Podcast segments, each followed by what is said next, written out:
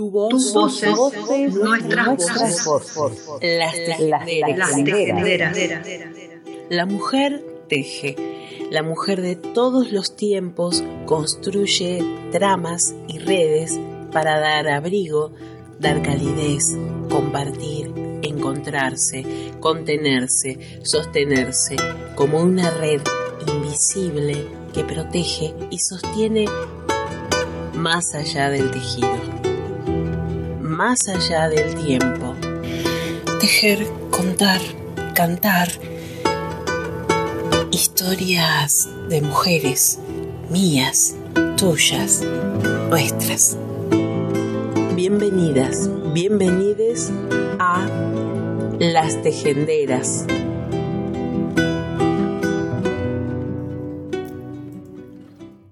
Que estar dispuestas a levantarnos y a decir que no desde la unidad de nuestros espíritus, con nuestra inteligencia colectiva y con la multitud de nuestros cuerpos.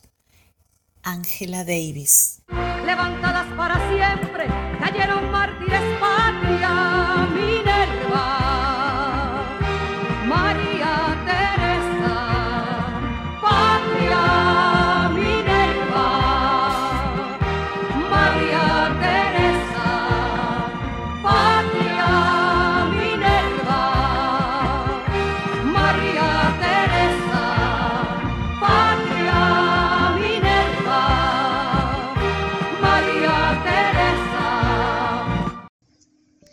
Mariposas luchadoras, las hermanas Mirabal.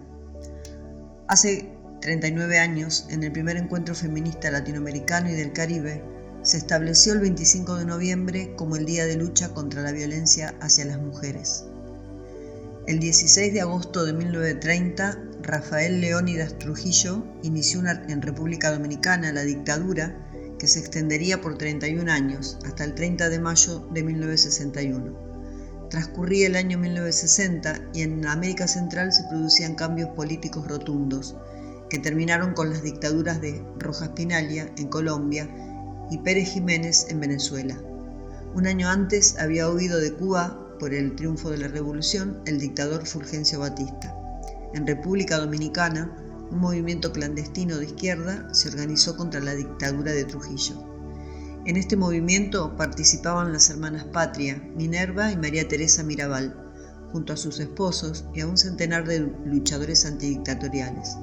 Dentro de este grupo eran conocidas como las mariposas, porque ese era el nombre con que Minerva se identificaba en las relaciones políticas.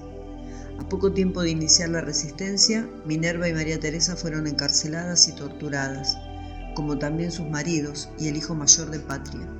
Sin embargo, el 9 de agosto de 1960, en un gesto que resultó extraño, el dictador Trujillo les concedió el arresto domiciliario, permitiéndoles salir para visitar a sus esposos y para ir a misa. Tras un par de semanas en libertad, ya existían informes sobre reuniones secretas contra el régimen encabezadas de nuevo por las hermanas Mirabal. Fue entonces que Trujillo dio la orden de eliminar a las mariposas. El 25 de noviembre de ese año, cuando volvían de la cárcel de visitar a sus esposos, junto con Minerva y María Teresa estaba Patria. El jeep en el que viajaban fue interceptado en la carretera por fuerzas militares del dictador. Las tres hermanas y el chofer fueron brutalmente asesinados a golpes y lanzados a un barranco para simular un accidente. Trujillo supuso que con la desaparición de las hermanas terminaba con un problema. Sin embargo, el asesinato le trajo muchos inconvenientes y fue el principio del fin de su dictadura. La muerte de las Mirabal causó gran repercusión en la República Dominicana y provocó que el pueblo se mostrara cada vez más proclive a apoyar a las Mirabal y sus ideales. Esta reacción contribuyó a despertar conciencia y finalmente culminó con el asesinato del dictador el 30 de mayo de 1961. En el año 1981 se realizó el primer encuentro feminista latinoamericano y del Caribe, celebrado en Bogotá. Allí se propuso establecer el 25 de noviembre como el Día de Lucha contra la Violencia hacia las Mujeres, rindiendo así un homenaje a las hermanas dominicanas, Patria, Minerva y María Teresa Mirabal, mujeres que son un ejemplo de organización y lucha.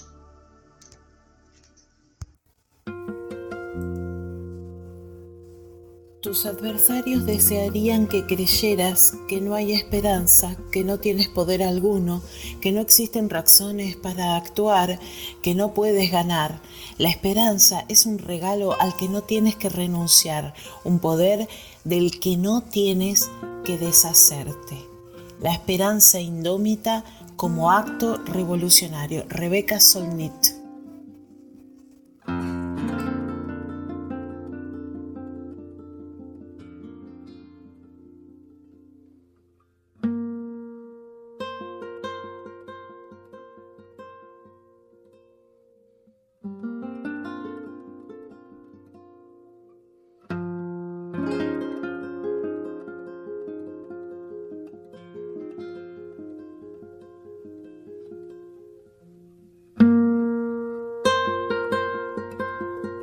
Viene a ser como la cuarta vez que espero. Desde que sé que no vendrás más nunca. He vuelto a ser aquel cantar del aguacero que hizo casi legal su abrazo en tu cintura. Y tú apareces en mi ventana, suave y pequeña con alas blancas. Yo ni respiro para que duermas y no te vayas. Qué maneras más curiosas de recordar tiene uno. Qué maneras más curiosas. Hoy recuerdo mariposas que ayer solo fueron humo. Mariposas, mariposas que emergieron del oscuro, bailarinas silenciosas.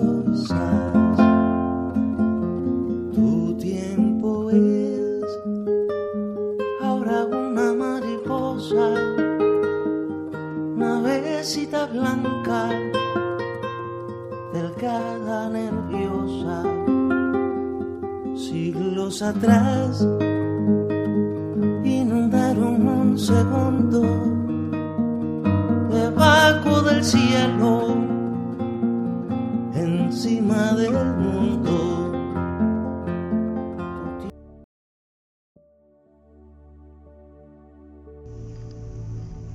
Del libro Vivas en su jardín de Dedé Mirabal. ¿Por qué a usted no la mataron? Me preguntan a veces con toda su inocencia los niños que visitan la casa Museo Hermanas Mirabal en Conuco o en mi hogar en Ojo de Agua. Y les respondo, quedé viva para contarles la historia. A lo largo de los años me he acostumbrado a relatar la historia de mis hermanas a cuanta persona y grupo me lo han solicitado, convencida de que es un testimonio que contribuye a valorar a toda una generación excepcional de mujeres y hombres y al pueblo dominicano en general, en su lucha por alcanzar la libertad durante los asiagos años de la dictadura trujillista, dice Dede. Hay una anécdota que quiero contar porque la considero significativa. Temprano, cada mañana, me afano en la limpieza del jardín, dice Dede. Generalmente me sigue el hijo de una señora que trabaja conmigo. Recojo cada hojita seca, limpio aquí y allá, mientras él me hace diversas preguntas. ¿Y las Mirabal? ¿Dónde están las Mirabal? Me detengo y le señalo las mariposas, unas hermosísimas, grandes, amarillas, anaranjadas, marrones, volando entre los santurios, los caprichos, las rosas y las orquídeas saludables, porque nuestra agricultura es orgánica. ¿Son ellas? pregunta él con los ojos muy abiertos. Yo le respondo, sí, son ellas. Ponte a recoger las hojitas para que ellas lo encuentren todo limpio. Día por día, al caminar detrás de mí, el niño exclama, llegaron ellas, mirá las mariposas. En otras ocasiones me mira y me pregunta, ¿las Mirabal vendrán hoy? Pues ahora una mariposa, navecita blanca, delgada, nerviosa, siglos atrás inundaron un segundo debajo del cielo. Encima del mundo. Manolo y Minerva compartían los mismos ideales. Sin buscarse se encontraron, se unificaron. Ya antes de conocerse, ella tenía numerosos contactos antitrujillistas que aportaría al movimiento 14 de junio, cuando lo constituyeran años después. Manolo había crecido en un ambiente muy distinto al de Minerva. Estudió el bachillerato en la capital. Era un tipo buen mozo, joven, con mucho carisma, cantaba y tocaba la guitarra bien. Tenía ideas antitrujillistas desde antes de conocer a Minerva y de hecho perteneció a la Juventud Democrática. Pero me parece que no había desarrollado sus ideas tan temprano como ella, ni las había manifestado en la dimensión en que lo había hecho mi hermana desde siempre. Minerva no transigía con su antitrujillismo. Mucha gente me pregunta, dice Dede, Manolo, ¿influyó sobre Minerva? ¿O ella sobre Manolo? Y yo siempre respondo lo mismo. Sin buscarse se encontraron y cada uno complementó al otro con sus ideas excesiva e idealista son dos autodefiniciones utilizadas por mi madre sin dudar. A lo largo de mi vida me he aproximado muchas veces a estos conceptos que yo misma he considerado a menudo demasiado próximos, demasiado ciertos, desde ella y hasta mí, dice Minú. En febrero de 1955, Minerva escribió, Para decirte te amo, cuida, limpia, levanta, defiende nuestro amor, alma mía. Yo te lo dejo como si dejara un puñado de tierra con semillas.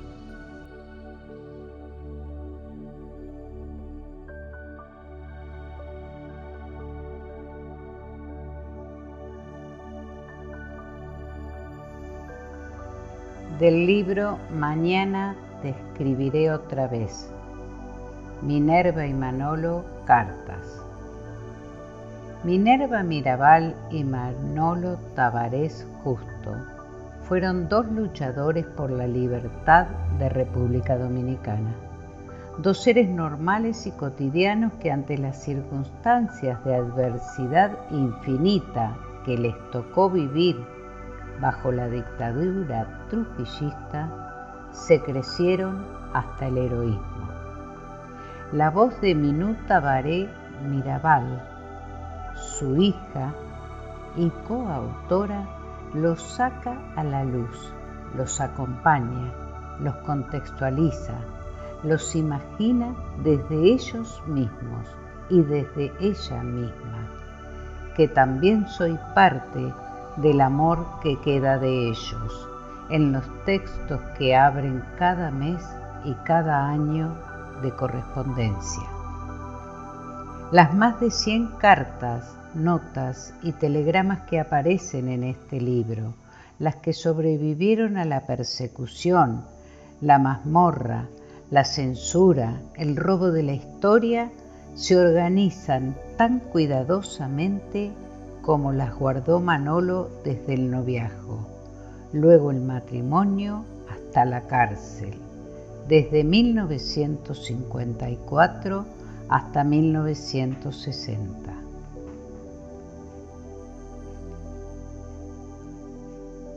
Y me doy cuenta de que ni mis padres ni todo el amor que en ellos sí encontraba territorio, ni esta investigación del amor que los unió, ni ellos mismos tienen nada que ver con la muerte, porque su más grande legado fue precisamente la vida.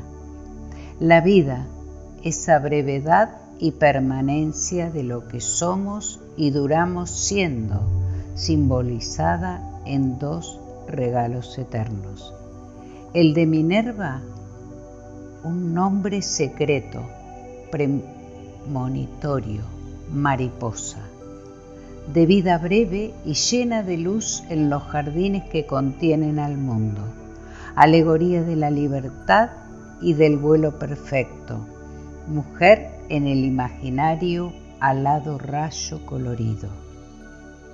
El de Manolo, un caracol de montaña, simbolizando una casa que anda, un refugio, un país entero, mochila que acompaña la marcha del hermoso molusco que protege, un caracol lleno con apenas once palabras que constituyen un inmenso testamento, una última carta que sin embargo no termina, que se está escribiendo siempre.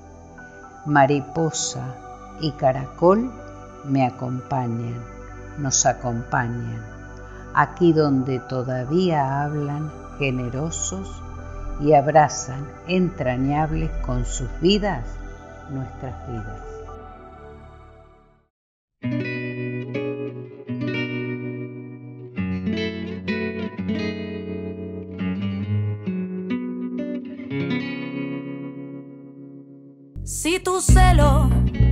Acuchillan por la espalda y es mi culpa por haber estado sola. Si tu ira me dispara en la cabeza, ¿por qué me temes? ¿Por qué me temes? Si mi libertad la tiene tu despojo y mi cuerpo es recipiente de tu antojo, si mi sombra está detrás de tu figura, ¿por qué me temes?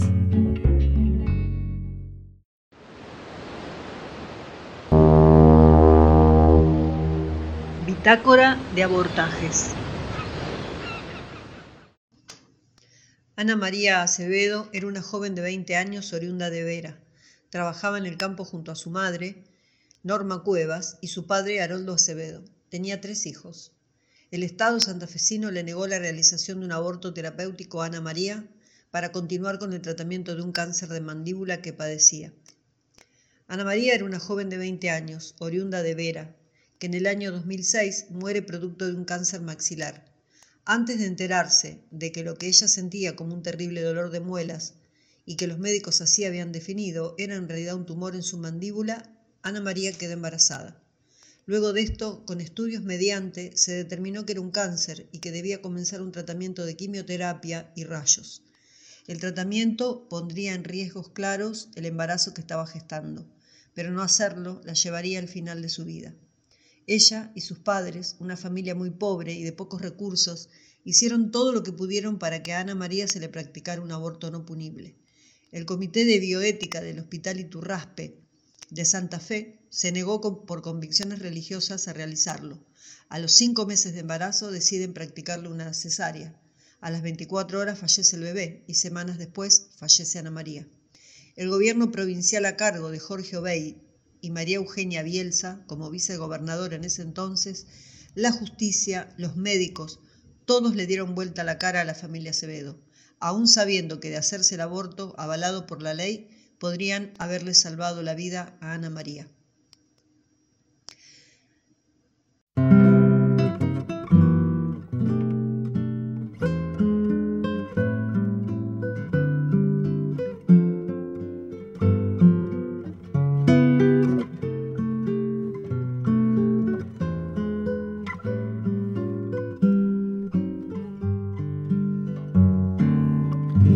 Yo quisiera olvidarte, me es imposible, mi bien, mi bien. Tu imagen me persigue, tuya es mi vida, mi amor también. Y cuando pensativo yo solo estoy deliro con la falsía con que has pagado tu amor, mi amor. Deliro con la falsía con que has pagado tu amor, mi amor. El hijo del gringo Creseri adoraba la música, la noche, los tragos y juntarse con aquellos señores de abdomen prominente y mujeres mal bien perfumadas. Su madre le había enseñado a tocar el piano y la guitarra. Por eso, cuando tenía 16 años, compuso su primer tema, El bailecito de Bolivia, que tuvo gran repercusión en Sucre, Bolivia y en Salta y en Jujuy. El éxito le trajo más éxito y caras nuevas, y mujeres y alcohol. Cuando apenas había cumplido los 20, el hijo del gringo Creseri, de puro cantor y mujeriego, ya era dueño de la noche de Salta. Conocía todo. Se dice que era quien presentaba a las mujeres de la noche con los hombres de la noche, pero sobre todo a los señores gordos con cadenitas de oro cruzándoles la panza. No faltaban los curas entre sus beneficiados, tampoco policías de Salta, ni la justicia coimera de Salta. Apenas se radicó en la ciudad de Salta un nuevo juez que venía del Chaco, el hijo del gringo Creseri entabló amistad por razones obvias, pero también porque recordó que le habían dicho que siempre era bueno ser amigo del juez. Entonces, según dicen, para el nuevo juez le reservó las mejores hembras para que su señoría pasara las mejores noches. Una madrugada clara de la primavera de 1910 que volvía borracho a su casa y su mujer le recriminó el estado que traía y el perfume a bataclana que olía, el hijo del gringo Creseri descargó su furia contra ella y le pegó con odio y más violencia que a las mulas cuando se empacaban. La mujer desesperada comenzó a gritar y a pedir auxilio, pero no hubo un solo vecino que la ayudara, no solo por falta de solidaridad, sino porque la que gritaba era la mujer de un tipo famoso, cantor y guitarrero, amigo de lo más granado de la noche de Salta que para eso quería la fama. Tanto le pegó a su mujer en forma despiadada que al caer al suelo la víctima se golpeó la cabeza contra el umbral de la casa y murió en el acto. Apenas llegó la policía a la escena del crimen, el comisario a cargo del hecho ordenó cubrir el cuerpo de la mujer con una manta y a continuación, delante de los vecinos curiosos y asombrados, abrazó al hijo del gringo Creseri y compungido le dio el sentido pésame. Cuando se le pasó la borrachera, después que enterraron a su mujer, el hijo del gringo Creseri, entre vino y penas, escribió una canción en homenaje a la muerta. Fue una samba y la escribió en tono de arrepentimiento y confesión tardía, como suele ocurrir con la mayoría de los femicidas. Yo quisiera olvidarte, me es imposible mi bien, mi bien. Tu imagen me persigue, tuya es mi vida y mi amor también. Y cuando pensativo yo solo estoy, deliro con la falsía con que ha pagado tu amor mi amor. Si yo pudiera tenerte a mi lado todo el día, de mis ocultos amores, paloma te contaría. Pero es inútil mi anhelo, jamás, jamás. Vivo solo para amarte, callado y triste, llorar, llorar.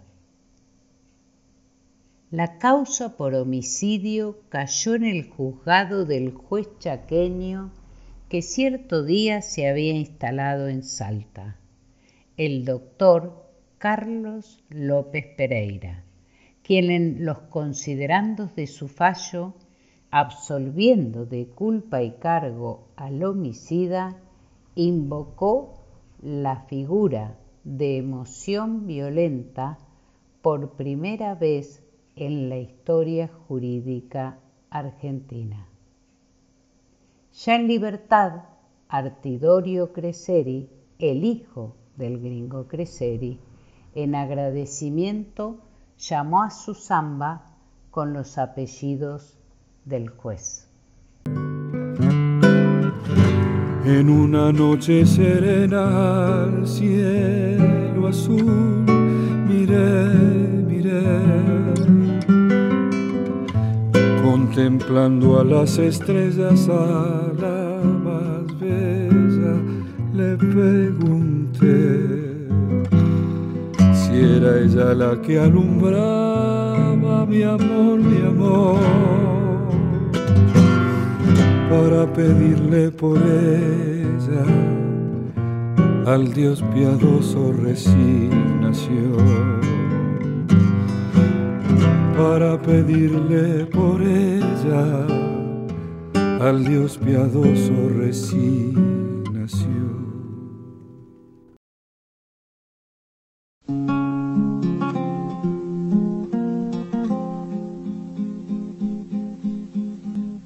He sufrido la sed del hambre, todo lo que era mío y resultó ser nada y he cegado las sombras en silencio, me queda la palabra.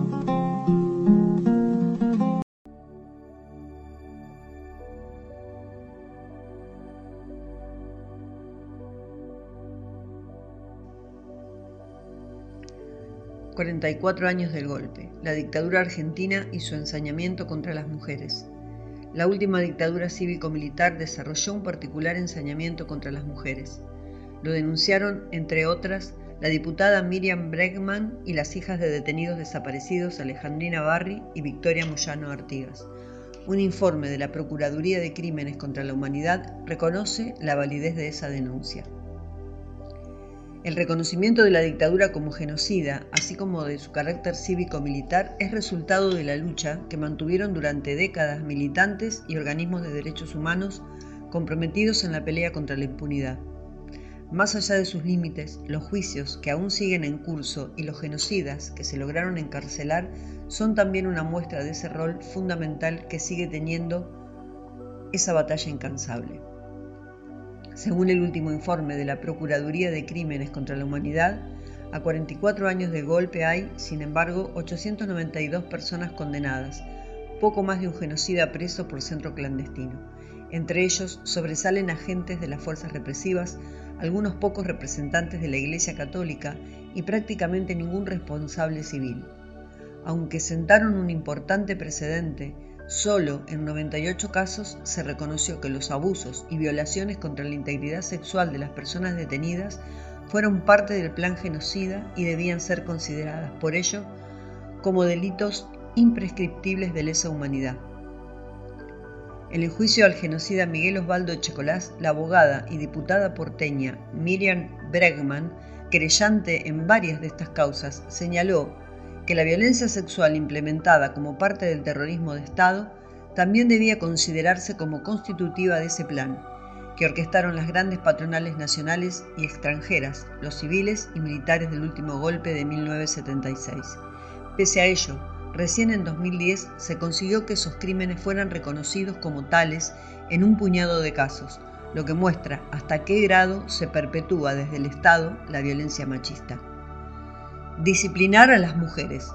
Para avanzar en la reestructuración económica, política, social, sindical y cultural del país, el plan genocida buscó disciplinar y aniquilar a la clase obrera, que protagonizaba una etapa de ascenso y cuestionaba el poder de los grandes capitalistas. Para garantizarlo, también intentó imponer un disciplinamiento de género y desarrolló un particular ensañamiento sobre quienes eran consideradas doblemente transgresoras, tanto de los mandatos que las confinaban al mundo del hogar como del orden social que se debía conservar con la vigencia de ese aliado histórico fundamental del capitalismo, que es el patriarcado.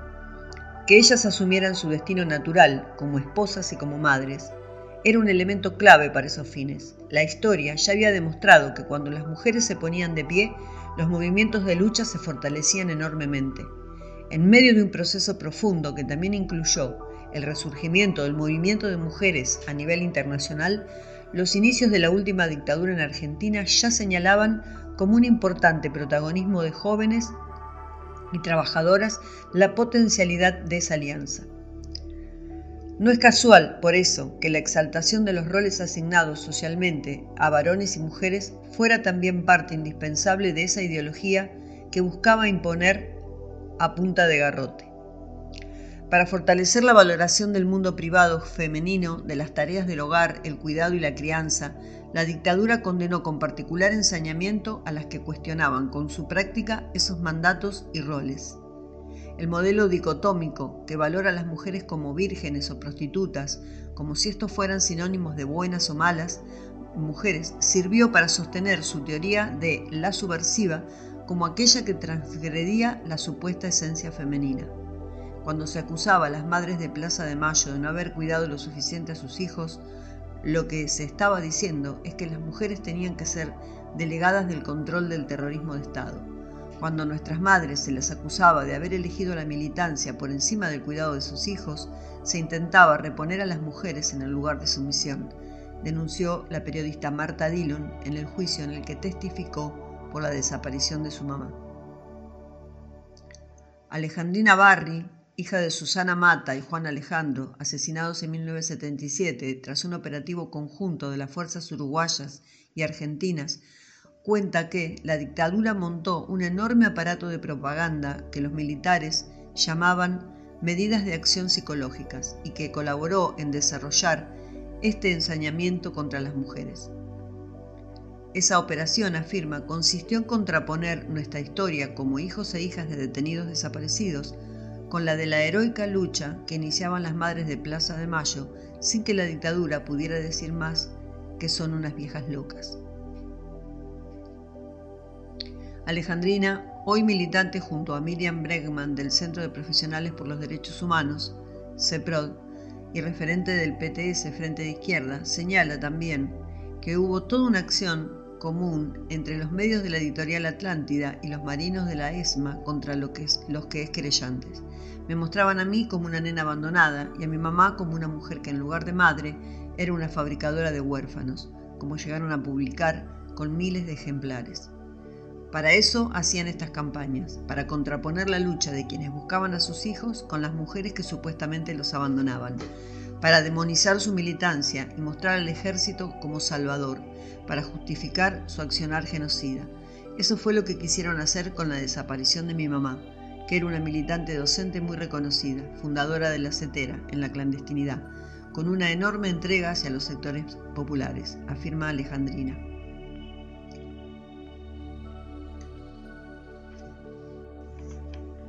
Voces que no callan, luchas que no cesan. La política de disciplinamiento de las mujeres contó también con la colaboración invaluable del empresariado y la jerarquía de la Iglesia, y tuvo su expresión particular los cerca de 600 centros clandestinos de detención que funcionaron en el país. Según el Informe Nacional sobre Desaparición de Personas, el 33% de los desaparecidos entre 1976 y 1983 eran mujeres y el 10% de ellas estaban embarazadas. Fue el valiente testimonio de aquellas que sobrevivieron el que permitió conocer que allí, bajo las órdenes del poder de mando, también tuvo lugar una violencia específica, de género, que fue ejercida sobre casi todas las detenidas como parte de ese plan. La desnudez continua, la humillación, las violaciones, los embarazos y los abortos forzados, y el sometimiento a la esclavitud sexual o a la pornografía son algunas de las prácticas más comunes que surgen de los testimonios recabados por CLADEM, Comité de América Latina y el Caribe para la Defensa de los Derechos Humanos de las Mujeres, e INSEGNAR, Instituto de Género, Derecho y Desarrollo de Rosario, en su libro Grietas en el Silencio, una investigación sobre la violencia sexual. Allí también queda demostrado que a las múltiples formas de tortura que implementó la dictadura se sumó el intento de imponer un control específico sobre los cuerpos y las vidas de las mujeres detenidas. Pero estas formas tan atroces como sistemáticas de violencia no fueron la única herramienta de ese disciplinamiento de género. A ellas se sumaron la apropiación ilegal de cientos de bebés y el posterior robo y sustitución de sus verdaderas identidades, que también contaron con la colaboración de empresarios y representantes de la curia a los que se sigue protegiendo con impunidad desde el Estado y desde la jerarquía de la Iglesia, incluido ahora desde el Vaticano el también denunciado Francisco Bergoglio. Si abrí los ojos para ver el rostro puro y terrible de mi patria, si abrí los labios hasta desgarrármelo, me queda la palabra.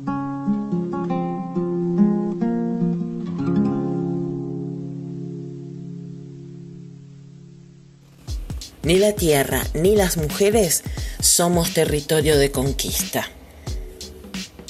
La perversa alianza entre patriarcado, misoginia y neoliberalismo que persigue con especial inquina a las mujeres y a todos aquellos sujetos cuyas acciones e identidades alteran el establishment y proponen modelos alternativos como en una especie de casa de brujas post moderna que se está viendo agudizada a nivel global en el marco de las sociedades donde proliferan los ataques a la libertad de expresión, la discriminación, la criminalización de los movimientos sociales y la devaluación generalizada de la democracia. Las agresiones contra las defensoras de derechos humanos constituyen una nueva forma de utilizar la necropolítica el poder de decidir quién puede vivir y quién debe morir como forma de control y disciplinamiento de los cuerpos de las mujeres y de su capacidad de resistencia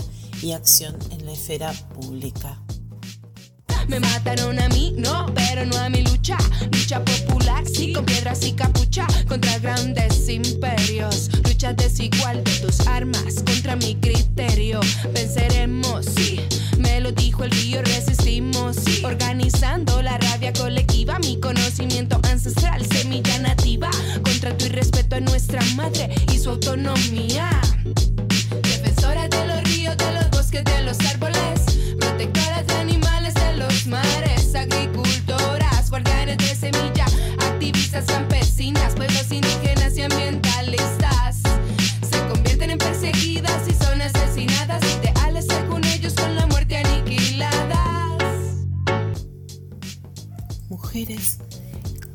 Miriam Rodríguez Martínez, México, Dorothy Stang, Estados Unidos, María da Lourdes Fernández Silva, Brasil, Faustin Mpanga Mule, Congo, Aisin Bushuk Nohuchu, Turquía, Nadia Vera, México, Hala Barakat, Siria, Dafne Coruana, Galicia, Malta, Efigenia Vázquez Astudillo, Colombia, Griselda Tirado Evangelio, México, Gauri Lankesh, India, Cecilia Colcue, Colombia, Laura Leonor Vázquez Pineda, Guatemala, Mila Manuelitas Mascariñas Green, Filipinas, Micaela García, Argentina, Patricia Villamil Perdomo, Honduras, Miroslava Brig Belducea, México, Hande Kader, Turquía, Angélica Miriam Quintanilla, El Salvador, Angie Ferreira, Honduras,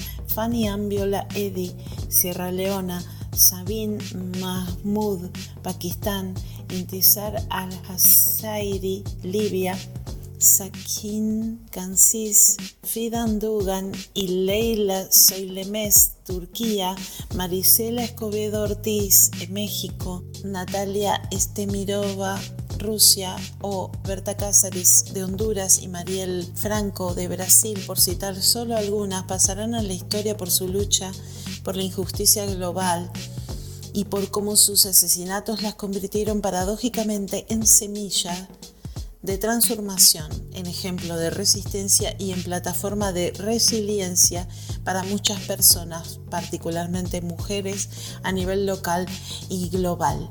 Estas muertas indóciles que nos interpelan desde la ausencia, llamándonos a no ceder a la cultura del miedo y a la parálisis normativa, a no dejarnos contagiar por la espiral del silencio. En nuestras cosmovisiones somos seres surgidos de la tierra, el agua y el maíz. La madre tierra nos exige actuar. Despertemos humanidad, ya no hay tiempo. Juntémonos y sigamos con esperanza defendiendo y cuidando la sangre de la tierra y de sus espíritus. Madereros, mineros, petroleros, monocultivo desmedido, militares, mataderos, megaproyectos turísticos, policías, gobiernos corruptos, represas hidroeléctricas, sicarios y transgénicos,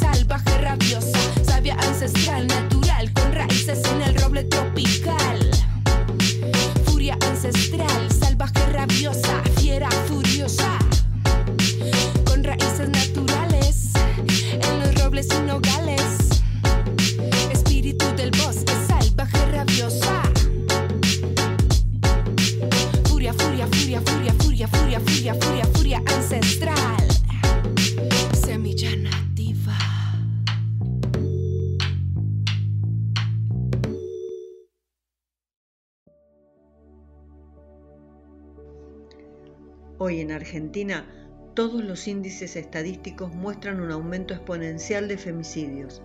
Miles de mujeres desaparecen a manos de las redes de trata con fines de explotación sexual y 300 mujeres mueren al año por la clandestinidad del aborto. En el año 2015 surgió la necesidad de salir a las calles en contra de la violencia machista. Así, el movimiento de mujeres se organizó y llenó las calles el 3 de junio con una exigencia básica, paren de matarnos.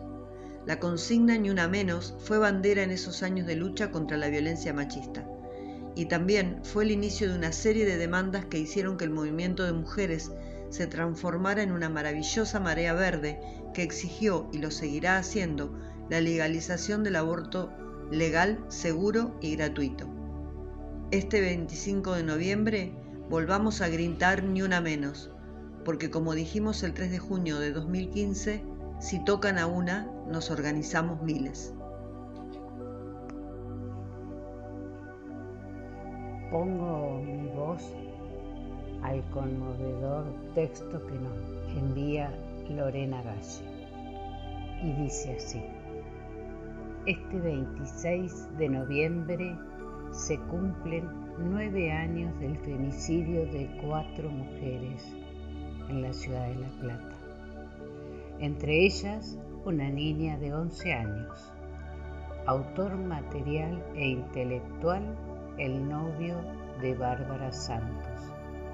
También fueron asesinadas su mamá, Susana Bartoli, su hija Micaela y una amiga de la familia Marisol Pereira.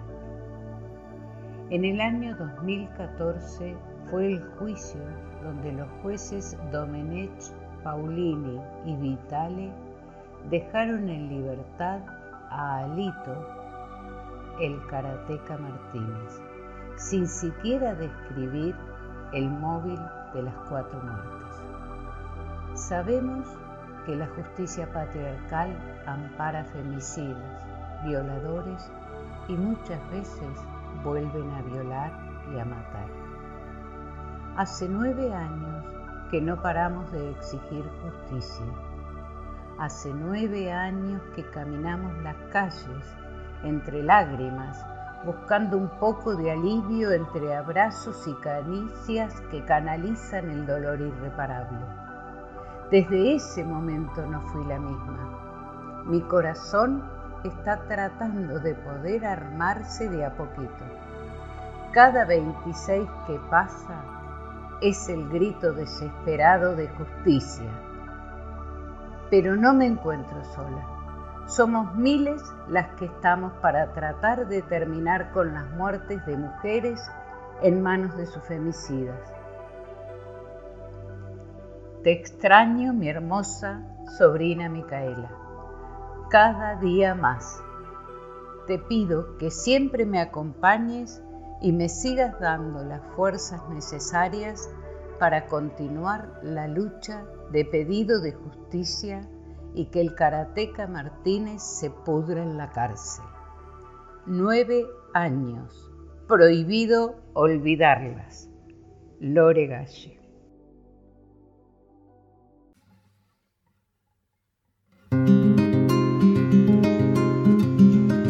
Paren de matarnos ya. Somos las Joanas, las Sandra, las María, las Micaelas, las Susana, las Bárbaras, las Julianas. Basta de abusos y de violencias. Basta ya.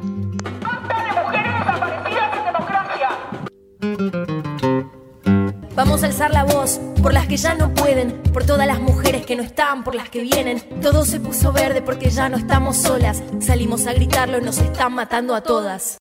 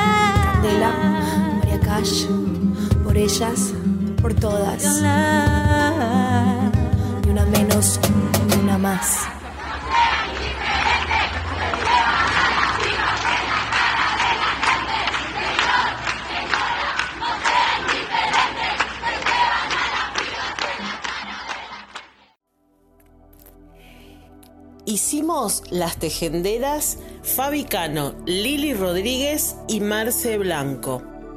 Si querés compartir tu historia, mandanos tu audio o tu historia escrita firmada con tu nombre o seudónimo a lastejenderaspodcasts.gmail.com